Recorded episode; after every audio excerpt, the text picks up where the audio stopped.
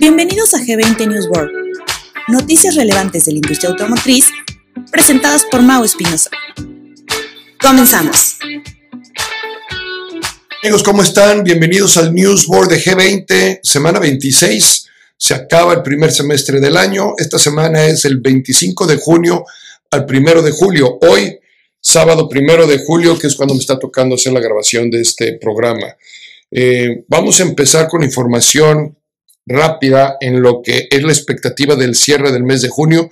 Evidentemente estos datos los tendremos en un par de días para confirmarlos. En Estados Unidos se prevé que junio venda 1.38 millones de unidades, es un 17% más que el 2022, lo que pondría al segundo Q del año en 4.1 millones de unidades, un 16.5% más o 7.7 eh, millones de unidades en el primer semestre, que sería un 12% más alto que el año pasado. ¿Esto a qué se debe? Mayor inventario y el regreso de los incentivos, definitivamente. Hay mayor inventario. ¿Qué tanto inventario más? Hay un 74% más inventario este año que el año pasado. Nada más, 74% más inventario. Y esto está haciendo que los compradores tengan más poder de elección y bajo este mayor poder de elección tienen mayor poder de negociación también. Lo cual, eh, desde, desde este momento se los digo, al final de este podcast voy a tener una sección específica para los vendedores, por si eh, tienen vendedores en sus oficinas, que me quiero imaginar que sí, les recomiendo que les manden este podcast para que lo escuchen y que luego nos puedan seguir siguiendo.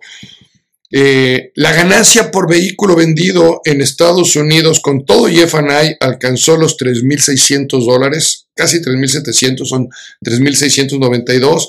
Es un 26% menos que el año pasado. Ojo, eh, es un 26% menos que el año pasado. ¿Y esto a qué se debe? Mayor inventario, se debe a que hace un año que en Estados Unidos se vendían las unidades por arriba del precio sugerido. Aquí no hay precios de listas, hay precios sugeridos. Se vendían por arriba del precio de, eh, sugerido, alrededor de 800 dólares más. Hoy se están vendiendo alrededor de 400 dólares menos del precio sugerido y, este, y entonces eso tiene, tiene, impacto eh, importante. No nada más el, el ajuste en gastos, que ha habido ajuste en gastos de acuerdo a la inflación, pero también los precios han cambiado. Y esto nos lleva a entender que todavía vamos a tener varios riesgos, eh, tanto de demanda como de oferta, en lo que resta del año, sin lugar a dudas. Aún así, estaremos llegando aquí en Estados Unidos seguramente a los 15.5 millones de unidades. Hay los conservadores como Cox Automobile que espera 15.2 millones y hay, Standard Poor's que espera casi los 16 millones en 15.9 millones. Entonces, este, GD Power también espera que sean 15.8. Aquí G20 creemos que va a estar más cerca de los 15.5 millones de unidades.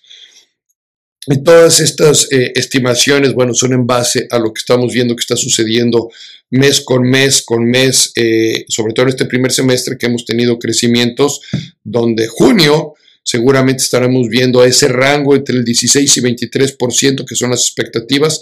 Nosotros creemos que va a ser un 17%. Ya en un par de días sabremos la realidad de eso.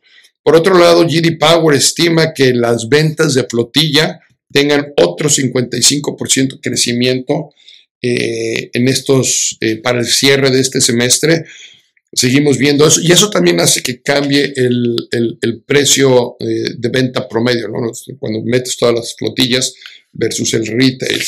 Tenemos por aquí, eh, les hablaba de los incentivos, que los incentivos han crecido. Bueno, el incentivo para el mes de junio promedió casi los 1.800 dólares. Esto es alrededor como de un 3.7, 3.8% del precio, del precio de venta. Em, el, leasing, el leasing va a alcanzar eh, el 21% del total de las ventas. Y por último dato, creo que este dato también es muy interesante, el, el, pago promedio mensual de un cliente de acuerdo a los financiamientos que escogió fue de 726 dólares, 27 dólares más altos que hace un año. Esto es un casi un 4% de aumento en el pago mensual de un cliente en su, en su vehículo. Eh, Fiat, la marca Fiat, una marca italiana, ha decidido eliminar por completo el color gris de sus unidades. ya no va a pintar vehículos en color gris. Dice, la decisión ha sido tomada en base a la importancia de los colores de vida que engloban el estilo italiano. La decisión lleva a Fiat porque quiere que eh, en sus esfuerzos de reafirmar los valores de la, de la marca, que es la dulce vida, los valores de la dulce vida. Lo interesante aquí no es que Fiat se vaya a colores grises eh, o que elimine los colores grises. Este artículo salió en, Inglaterra y, nos dice el tipo de colores que va a estar utilizando Fiat, pero lo que a mí me llamó la atención es están eliminando al color de mayor venta. El color gris es el color de mayor venta en la industria, con eh, más del 36% de las unidades se venden en color gris o tonalidades de gris. Eh, negros el 20%, blancos el 16.7%, y luego vendrían los azules con un 16%. Son los cuatro, los cuatro colores de mayor venta. Y entonces van a eliminar uno de estos. Otra cosa que es importante con el color gris es que el color gris, el color negro y el color blanco son los colores que también ayudan a retener más el valor de reventa cuando se vuelve un vehículo nuevo o seminuevo. Entonces, este, es una edición interesante, pero este tipo de, este tipo de noticias nos ayudan mucho en, nuestra narrativa de ventas. Al final, al final tengo preparado un, eh, un, resumen específico para los vendedores donde vamos a hablar un poquito de las, cómo manejar las dificultades financieras, indecisiones del cliente, conflictos en negociación, objeciones comunes, etcétera, eh, para que por ahí lo tengan presente. Eh, por otro lado, en otra noticia, entonces seguimos con nuestras noticias. JD Power and Associates saca su eh, Power Study, donde habla de lo que está sucediendo en la industria. Hay, cosas interesantes, fíjense bien. ¿eh? la industria automotriz sigue con, haciéndole frente a problemas de calidad. Bueno, este fenómeno que se revisa año con año, ah, tiene algo interesante, porque en los últimos 37 años de historia nunca se habían visto los problemas que se tienen hoy. El, promedio de experiencias o problemas por cada 100 vehículos que se revisan es de 192. Entonces, ¿a, qué nos referimos con esto? Em, en la medida que está entrando más esta tecnología, está entrando más esta automatización, está entrando más estos detalles que hay que ver en el vehículo, inclusive fíjense bien la apertura de las puertas y cómo cierran las puertas. Hoy en día empezamos a ver que son más de, touch, de touch, no más de, tocar que lo que tradicionalmente era. Es uno de los problemas que se están eh, analizando o de estas experiencias que analiza GD Power and Associates. Y estas son dos experiencias más de las que se tenían en el 2022 y 30 más de las 2021. Este, entonces esto hace que, que, este nivel de calidad cada vez sea lo que más se tiene que, enfrentar. Y los problemas han, crecido en, 30 problemas por cada 100 vehículos. Aún así, encontramos eh, resultados interesantes. Eh, algo que hay que tomar en consideración en este estudio es que aún cuando el tipo, el número de unidades que se tomaron en muestra de Tesla, Rivian, Polestar y Lucid no es lo suficientemente grande, estas marcas pues salieron con, calificaciones muy, muy pobres, ¿eh? son las más pobres de la industria, eh, sobre todo Tesla y Polestars. Entonces, bueno, ahí están, eh, en, la, página web deben de estar viendo y aquí en el, en el video deben de estar viendo cómo quedaron. Dodge, Ram y Alfa Romeo en primer 1, 2 y 3. Y luego viene seguido prácticamente de General Motors, ¿eh? Buick, Chevrolet, GMC, se metió Porsche y luego Cadillac. Están en, en, en lo mejor de calidad, en los mejores índices de calidad de unidades.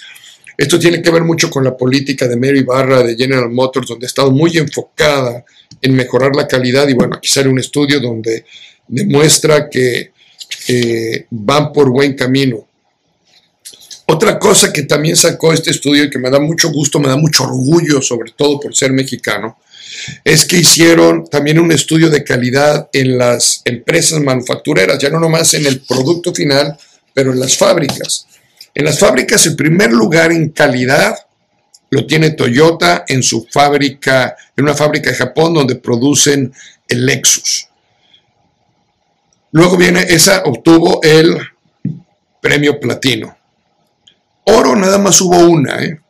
y la diferencia fueron de dos puntos, mientras que la Toyota en Japón tuvo 27, segundo lugar con 29 puntos, General Motors de San Luis Potosí, donde se produce el Equinox y la GMC Terrain. General Motors San Luis Potosí, felicidades México, felicidades General Motors México. Luego tenemos con plata, en plata de 29 se va a 32, que es la plata. BMW en Carolina del Sur.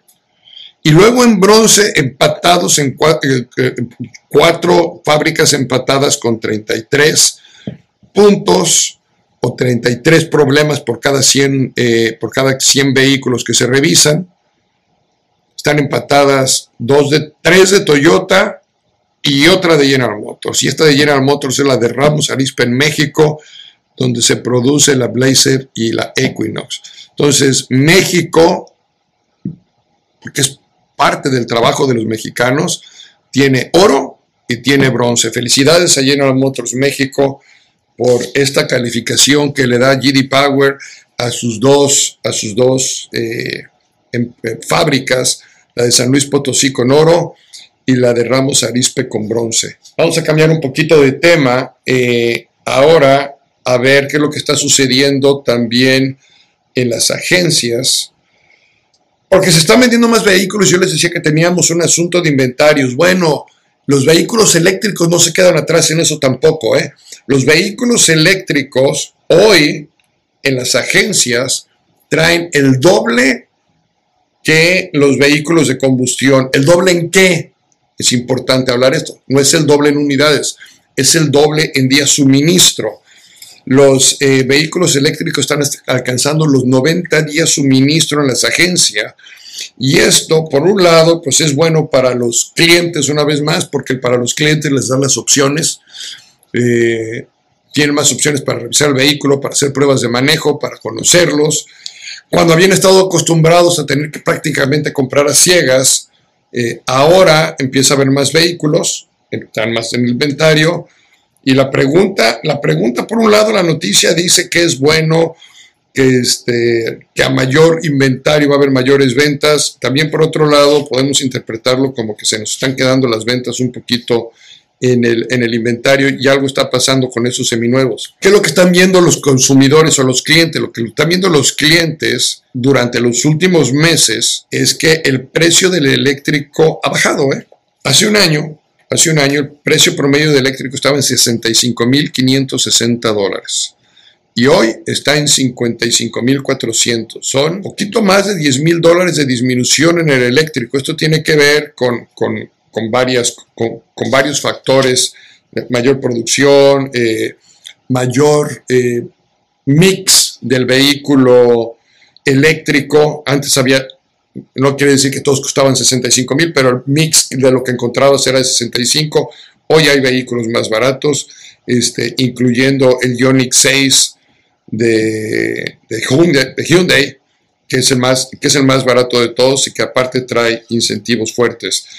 Entonces, este, este tipo de, precios puede ayudar mucho a que estos seminuevos salgan, salgan del mercado. Por otro lado, ¿qué es lo que estamos viendo en, las industrias con este gran crecimiento derivado de, de, la demanda de los vehículos, de mayores niveles de inventario, que los precios además están ligeramente bajando, por lo que les decía que el precio sugerido está, está vendiendo bajo por el precio sugerido. El vehículo seminuevo también está bajando de precio, lo cual está apretando un poco la rentabilidad de las, eh, de, las ventas, aunado, aunado a que la flotilla está tomando otra vez fuerza importante. Cuando analizamos esto desde el punto de vista de, de las cadenas de distribución, es decir, de, las agencias, de las distribuidoras, de las concesionarias, como lo quieran llamar, es donde realmente se maneja la venta del vehículo nuevo, del vehículo usado, del camión, de generar las partes, de ejecutar el mantenimiento, las reparaciones, el servicio, arreglar los vehículos, entregarlos, el financiamiento. Pues definitivamente que la industria depende fuertemente de los ciclos y las condiciones económicas que estamos viendo dentro de las agencias. Y los consumidores, es decir, los clientes, están empezando una vez más a dedicarle más tiempo de calidad dentro de las agencias. Esto no quiere decir que el cliente está llegando más veces a la agencia, pero sí está queriendo dedicarle más tiempo de calidad una vez que llega a la agencia. Esto tiene que ver mucho con la digitalización, que es uno de los temas importantes. Los distribuidores están invirtiendo definitivamente en digitalización y están tratando de apalancar mejor sus plataformas en línea con los servicios, con los productos, con las formas, con la conveniencia a los clientes y con iniciativas tales como entrega a domicilio o tu vehículo va a estar listo para cuando llegues aquí y tratar de hacer tu vida más fácil en la agencia en el proceso de digitalización, cuando el cliente ya llega finalmente a la agencia a tratar de entender lo que está sucediendo en la agencia, trae una expectativa muy clara de lo que está buscando. No necesariamente en el producto, ojo con esto vendedores, no es necesariamente lo que está buscando el producto, sino en la facilidad que aparentemente su experiencia que está teniendo en línea puede verse reflejado dentro de la agencia. Entonces, la experiencia que está buscando el cliente dentro de los negocios es una que genere las condiciones claras para que pueda él seguir trabajando con la agencia en específico. Eh, este aumento eh, de venta de unidades, demandado principalmente por movilidad personal, y, el crecimiento sigue en este momento por ahí. El consumidor, fíjese bien lo que puede en Estados Unidos, el consumidor va a invertir casi 50 billones de dólares en vehículos nuevos este año. Casi 50 billones de dólares. Estos son 6 billones de dólares más. Desde luego que es una industria importante y desde luego que el cliente va a tratar de entender qué está sucediendo dentro de la agencia donde yo voy a vivir, entre comillas, vivir los próximos tres años y medio, cuatro, que es el ciclo más o menos que voy a mantener mi vehículo. Entonces yo ya te hice la investigación a través de la plataforma digital lo que está sucediendo y estoy esperando que no nada más empate, sino que cuando llegue yo a la agencia me sorprenda con algo mejor. Adicional a esto, otras cosas que están influenciando mucho la industria es todo lo que tiene que ver con mergers and acquisitions, es decir, todo lo que es compra y venta de agencias.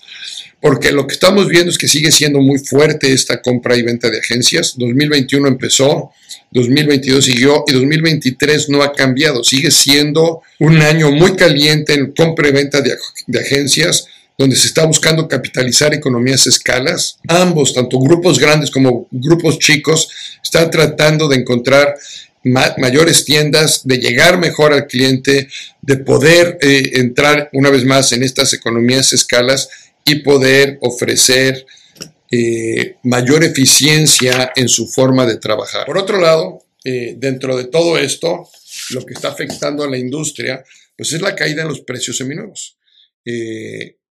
Se estima, se estima que para este año el precio del seminuevo esté un 11% abajo de como estaba hace un año. Entonces, ahorita vamos por, ya, ya llevan casi el 5% eh, por abajo, han estado bajando a un ritmo del, del 1% mensual. Entonces, bueno, pues por ahí, por, ahí va a estar. Este, todo este estudio nos hace, nos hace reflexionar en lo que tenemos que hacer dentro de las agencias y cómo tenemos que reafirmar la, la postura que debemos de tener en nuestras salas de exhibición. México sigue creciendo, no nada más en venta interna, pero también en exportaciones y sobre todo en importaciones. Tiene un problema grande México en este momento en sus puertos por toda la llegada de vehículos. Lázaro Cárdenas está inundado, esto nos lo dice AMDA y nos lo dicen casi todos los periódicos en México cuando empezamos a, revisarlo. Toyota está planeando enviar 3.500 Prius más a México para, antes de que termine el año. Y Lázaro Cárdenas está lleno, lleno de, unidades. Nada para que nos demos una idea, el año pasado el tráfico de vehículos contra este año ha crecido casi un 40%, de 280 mil unidades importadas en lo que va del año, en los primeros meses del año contra 169 que entraron el año pasado y todavía faltando 342 mil más que tienen que entrar por Lázaro Cárdenas. Entonces imagínense ustedes la cantidad de unidades que están entrando. Y principalmente Asia está contribuyendo con casi el 20%, China, principalmente China, está contribuyendo casi con el 20% de estos vehículos que están llegando. Eh, Mazatlán eh, también tiene un crecimiento, para que nos demos una idea, Mazatlán manejaba alrededor de 2.300 unidades en el 2021. Este año, perdón, finales del año pasado fueron 27.181 unidades. Excelentes negocios para México, excelentes problemas para México. De repente, buenas noticias son malas noticias. Y antes de pasar a, mi cierre, el seminuevos, ¿qué está pasando en el mercado del seminuevo?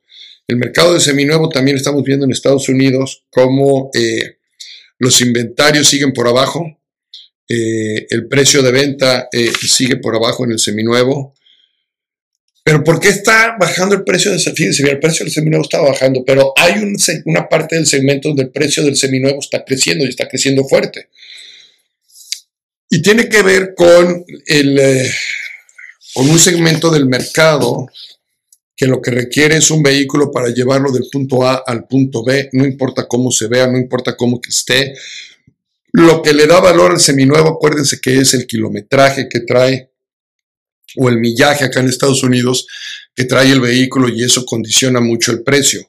Eh, antes, de, antes de hablar de, esta parte, quiero cerrar lo del millaje.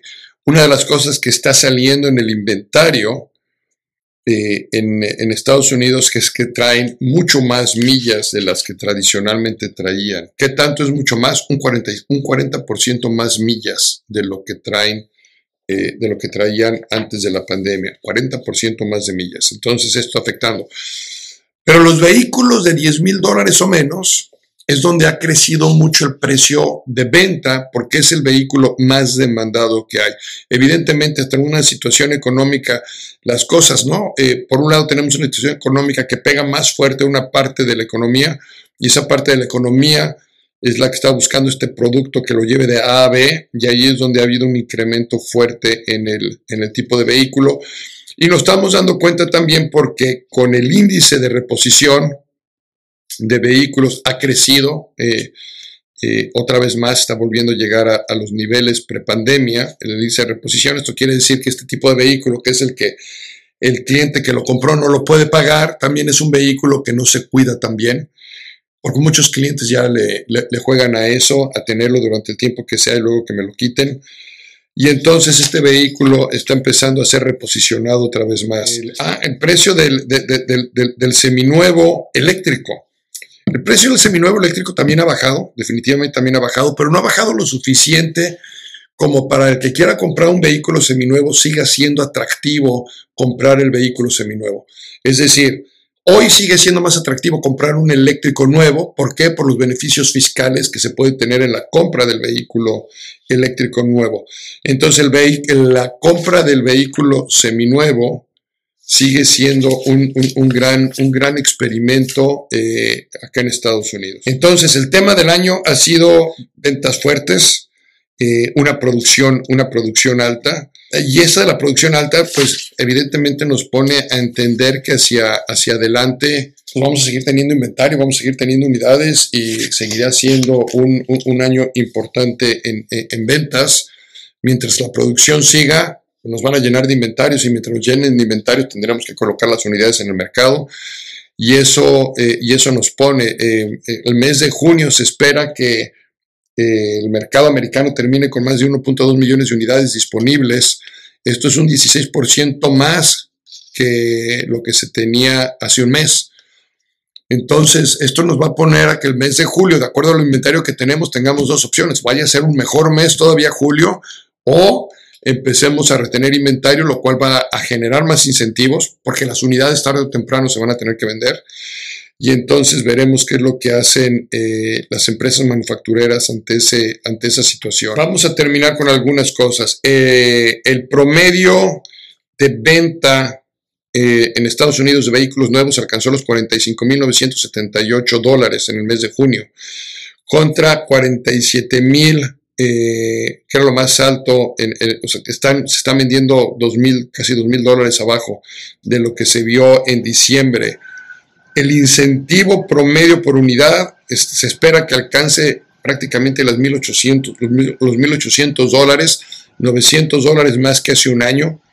El gasto promedio, esto representa que sea alrededor de un 3% del precio sugerido de venta. El incentivo promedio eh, por unidad en Sport Utilities o camionetas es de 1.640 dólares, arriba de los 940 del año pasado mientras que en carros se espera que sea de 1.400 dólares, 597 dólares más de lo que el año pasado se tenía. Eh, las ventas de camiones y sport, camionetas por utilities va a seguir representando el 77% de las ventas en junio. La flotilla se espera que tenga un crecimiento del 54% y el interés que se cobró en promedio durante el mes de junio eh, se espera que tenga un crecimiento del 7% contra, contra el año pasado. Ya están esas noticias.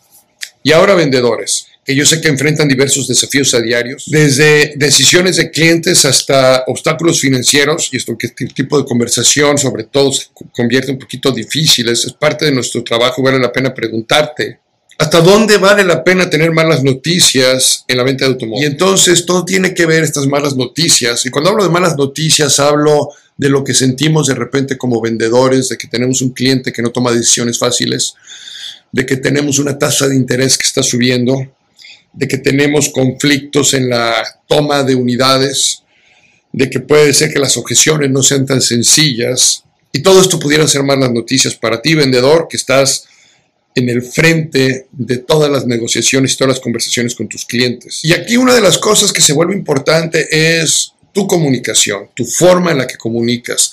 No nada más lo que dices, pero la confianza en lo que lo dices, el estilo en lo que lo dices, el conocimiento de lo que lo dices, la entonación, el volumen, todo lo que utilizas cuando platicas con tu cliente. La pregunta número uno, antes de decir si le estás compartiendo la información necesaria, es qué emociones estás compartiendo. ¿Le estás compartiendo confianza? ¿Le estás compartiendo seguridad? ¿O qué le estás compartiendo? Las dificultades financieras los clientes las pueden enfrentar y entienden qué es lo que va a suceder. Y esto puede causar, cuando un cliente no lo entiende bien, que todos los conflictos y malentendidos se puedan empezar a generar y puedas creer que todos tienen que ser por el préstamo o el financiamiento que van a obtener en el vehículo. Muchos de los clientes enfrentan indecisiones al elegir el vehículo porque no entienden ni conocen cuáles son sus necesidades y sus deseos.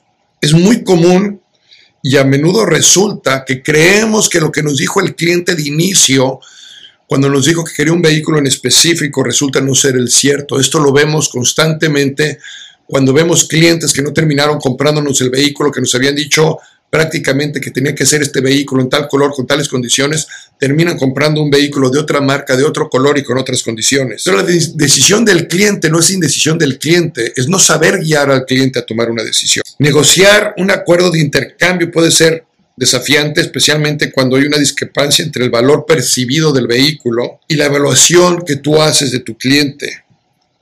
Y esto se vuelve muy importante, no es lo mismo vender precio que vender valor ahorita vamos a hablar un poquito de ellos. Eh, los clientes pueden resistirse a ciertos aspectos del acuerdo, es decir, de lo que tú estás buscando con ellos, ya sea por precio, por vehículos o por los términos de la venta. Son tres cosas distintas, esas tres cosas se tienen que negociar de forma distinta. Entonces, para desafiar todo, para, para mejorar, para superar estos desafíos, no para desafiarlos, para mejorar estos desafíos, tu comunicación efectiva debe ser clave. Esto implica explicar claramente las opciones de financiamiento, escuchar las necesidades del cliente mediante preguntas abiertas. Debes de saber hacer preguntas abiertas, debes entender qué son preguntas abiertas, debes de escuchar las respuestas, debes de escribir las respuestas, debes de hacer una lista de opciones alrededor de esas respuestas, saber resaltar los vehículos, perdón, los valores del vehículo en relación a las respuestas que te dio tu cliente. El que hagas tú las preguntas abiertas tiene que ver de forma directa con la conversación que quieres tener con tu cliente. Una cosa es que tengas conocimiento de producto y otra cosa es que sepas hacer uso de ese conocimiento de producto con tu cliente. ¿Y cómo lo abordas? ¿Cómo utilizas ese conocimiento? ¿Cómo utilizas esas palabras? Y estos, y estos problemas con técnicas de comunicación directa puedes resolverlos de forma muy fácil.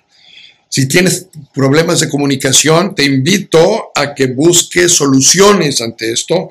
Distribuidores, los invito a que busquen soluciones en cómo pueden sus vendedores comunicarse de mejor manera. Todo el conocimiento del mundo jamás va a sustituir las técnicas de comunicación. Las técnicas de comunicación es lo que hace que la venta se cierre, no tanto el conocimiento del producto. Ojo con lo que estoy diciendo. No puedes trabajar uno sin el otro, pero lo que va a hacer que seas más efectivo son tus técnicas de comunicación más allá del conocimiento del producto. Dedíquenle tiempo a técnicas de comunicación. El enfoque y la resolución de problemas son cruciales para superar las objeciones. Tú como concesionario puedes ofrecer varias opciones de financiamiento alternativas, sugerir diferentes vehículos, sugerir diferentes eh, pagos iniciales, eh, cosas adicionales, encontrar todo lo que son los incentivos que puede estar ofreciendo la marca, etc. Sin embargo, muchas veces no va a ser suficiente. Si tú no amarras todo lo que tú está, todo lo que tu cliente está buscando con las respuestas iniciales que obtuviste, por eso es importante escribirlas, porque toda la parte, todo el proceso de tu venta, esas respuestas que te dio tu cliente ante preguntas abiertas, que van a tener que ver con su vida personal, que van a tener que ver con la razón por la cual quieren cambiar vehículo, que tienen que ver con lo que les gusta del vehículo actual, con lo que no les gusta del vehículo actual, hacia dónde van, cómo lo utilizan, te va a dar a ti herramientas necesarias para dar los seguimientos necesarios a tu cliente. Entonces, para tú navegar de forma exitosa toda tu proceso de venta, lo que tú requieres es tener las respuestas adecuadas a las preguntas correctas. Suena sencillo, pero esta forma de preguntas empiezan desde la parte digital y deberíamos ir llevando toda una bitácora de estas respuestas por cada cliente que estamos trabajando. Como gerente, cuando cuestiono a uno de mis vendedores, lo primero que le voy a preguntar es, ¿qué tipo de respuestas tenemos? ¿Qué tipo de preguntas hemos hecho? Si no tenemos preguntas, podemos hacer en cada una de nuestras agencias, dependiendo del producto que tengamos en inventario, de acuerdo a la estrategia que tengamos, podemos hacer un set de preguntas para tener por lo menos qué es lo que estamos buscando de nuestros clientes que se acomode mejor a nuestros vehículos. Cada vehículo que vendemos, no me importa la marca que vendas, tiene atributos importantes que está buscando tu cliente. Y estos atributos que está buscando tu cliente ya los buscó, ya los encontró pero si te está buscando es que no está 100% convencido. Es tu trabajo, es tu función principal, trabajar con los atributos que el cliente está buscando, no con los que te gustan a ti del vehículo, no necesariamente con los que resalta tu marca del vehículo, pero principalmente con los que el cliente está buscando.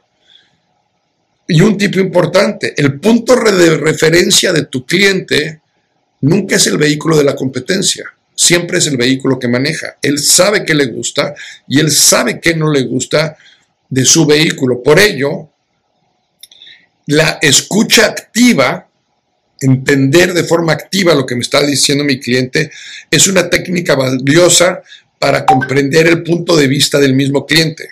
El enfoque va más allá de simplemente escuchar las palabras. Es hasta comprender las emociones y motivaciones subyacentes que está teniendo. Cuando se utiliza de manera efectiva, la escucha activa es una herramienta increíblemente poderosa. ¿Hasta dónde estás escuchando a tu cliente? Y por eso te invito a que siempre tengas una cuaderno, una pluma y apunte la respuesta. Si tienes un formato de negociación, todavía mejor, porque puedes acomodar las respuestas en cada uno de los bloques donde se requieren.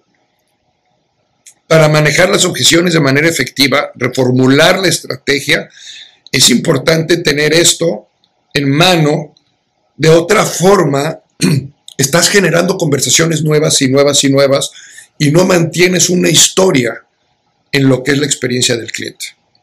Y aquí es donde puedes estar encontrando muchas contradicciones en las que tú mismo estás cayendo y lo peor de que estás cayendo en ellas es que tú las estás provocando entiende qué es lo que compra, qué es lo que está comprando tu vehículo, por qué lo está comprando, no lo amarres a un, a un, vehículo en específico, entiende lo que está comprando. Entiende qué es lo que está buscando. Entiende qué es lo que no le gusta de su vehículo actual. Escucha, haz las preguntas necesarias. Haz un análisis exhaustivo de esas decisiones, porque te van a ayudar. Precalificar, dices, determinar las capacidades financieras del cliente. Cuando lo hacemos bien, podemos, podemos llevar a este cliente a el vehículo correcto. Las expectativas realistas. Es importante que podamos poner las expectativas realistas. De repente queremos ganarle, sobre todo ahora en estos tiempos donde tratamos de jugar con los tiempos de entrega porque todavía no tenemos vehículos en el inventario y empezamos a dar tiempos que sabemos que no son los realistas. Esa es una. La otra es, el cliente está buscando respuestas. El cliente está buscando soluciones. El cliente está buscando una conversación activa y que tenga una secuencia lógica. No te pierdas con el cliente, manténlo, infórmale, dile en qué parte del proceso va, dile cuánto falta, dile qué esperas de él, dile qué puede esperar de ti y espero que esto que les acabo de decir les ayude para seguir mejorando sus ventas, para seguir incrementando sus ingresos personales, porque me quiero imaginar que llevan una comisión por parte de cada venta y eso mejoraría tus ingresos personales y si hay una herramienta que te puedo recomendar hoy en día como la más poderosa de todas, es la comunicación. Aprende a comunicar y comunicar no nada más es hablar y escuchar, es hacer mucho uso de tu volumen, de tu entonación, de tus emociones, de tus expresiones faciales, del movimiento de tus brazos, de la conexión, de la visión que tienes con tu cliente, del entendimiento del cliente, una vez más, de hacer las preguntas correctas, de apuntar las respuestas. Einstein decía, yo apunto todo porque si no se me olvida. Einstein. Apunta todo. Apunta todas las respuestas. No tiene nada de malo apuntarlas. Al contrario, te va a ayudar y al cliente le va a dar una impresión muy buena porque le va a dar mucho valor. Se va a dar cuenta que le estás dando valor a cada momento de la interacción que tiene. Hoy el cliente está yendo menos a las agencias. Tienes que saber que ese cliente que está yendo menos a la, agencia es un cliente con un porcentaje de cierre mucho más alto, que está dedicándole tiempo de calidad. Y ese tiempo de calidad quiere asegurarse que está teniendo el retorno que le está invirtiendo. Muchas gracias, que tengan una excelente semana y vamos por un excelente segundo semestre del año. Hasta luego. No te pierdas el próximo episodio de G20 New todos los lunes.